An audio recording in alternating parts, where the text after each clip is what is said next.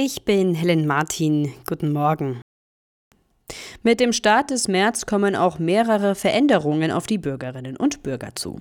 So bekommen zum Beispiel viele Beschäftigte im öffentlichen Dienst mehr Geld. Darauf hatten sich Arbeitgeber und Gewerkschaften im vergangenen Jahr geeinigt. Einige Rentnerinnen und Rentner bekommen dagegen weniger aufs Konto überwiesen. Hintergrund, die Zusatzbeiträge vieler gesetzlichen Krankenkassen werden angehoben.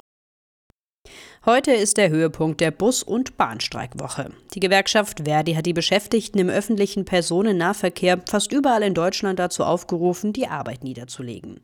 Unterstützt werden die Streikenden diesmal von Fridays for Future. Wir fahren zusammen. Das ist das Motto des gemeinsamen Streiks von Verdi und Fridays for Future. Denn für die fürs Klima so wichtige Verkehrswende bräuchte es einen gut ausgebauten und besser finanzierten öffentlichen Personennahverkehr, sagen sie. Sie könnten nicht zulassen, dass die Ampelregierung den Nahverkehr und die Klimapolitik, so wörtlich, vor die Wand fahre. Wie auch schon beim letzten gemeinsamen Streik vor gut einem Monat wollen sie eine gute Arbeit für die Beschäftigten und klimafreundliche Mobilität für alle erkämpfen. Christina Chesney, Nachrichtenredaktion. Zwei Wochen ist es her, dass der russische Oppositionsgegner Nawalny unter bislang ungeklärten Umständen in einem Straflager gestorben ist. Heute soll er in Moskau beerdigt werden. Befürchtet wird, dass die russischen Behörden zu diesem Anlass erneut hart gegen Nawalnys Unterstützer vorgehen könnten. Seit dem Tod des Kreml-Gegners waren in ganz Russland hunderte Menschen festgenommen worden, die an Denkmälern Blumen für ihn niederlegen wollten. Mehr als 100 Menschen sollen bei der Verteilung von Hilfsgütern im Gazastreifen getötet worden sein.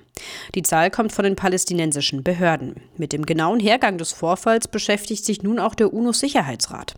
Während die Terrororganisation Hamas Israel vorwirft, gezielt auf Zivilisten geschossen zu haben, spricht das israelische Militär von einer Massenpanik. Die Angaben lassen sich nicht unabhängig überprüfen.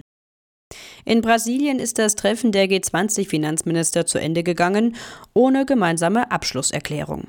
Hintergrund sind Unstimmigkeiten zum Ukraine-Krieg. Gastgeber Brasilien habe geopolitische Krisen ausklammern wollen, heißt es aus Verhandlungskreisen.